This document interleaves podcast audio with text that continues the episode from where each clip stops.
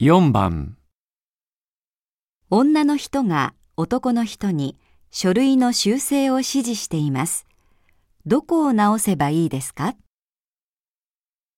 マンションの建設説明会用の資料を作成しました。これでよろしいでしょうか？文章はよくまとまっていると思う。ただね、こういう資料って一般の人に見てもらうもんでしょ？見た目も大切よ。はい。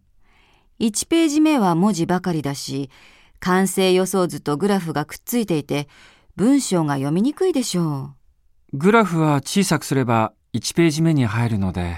う。ダメダメ。それじゃますます窮屈じゃない。はあ。完成予想図は1ページ目にあった方がいい。インパクトがあるから。大きさはこのままでいいけど、ページの下中央に置いて、左右に字は入れないで。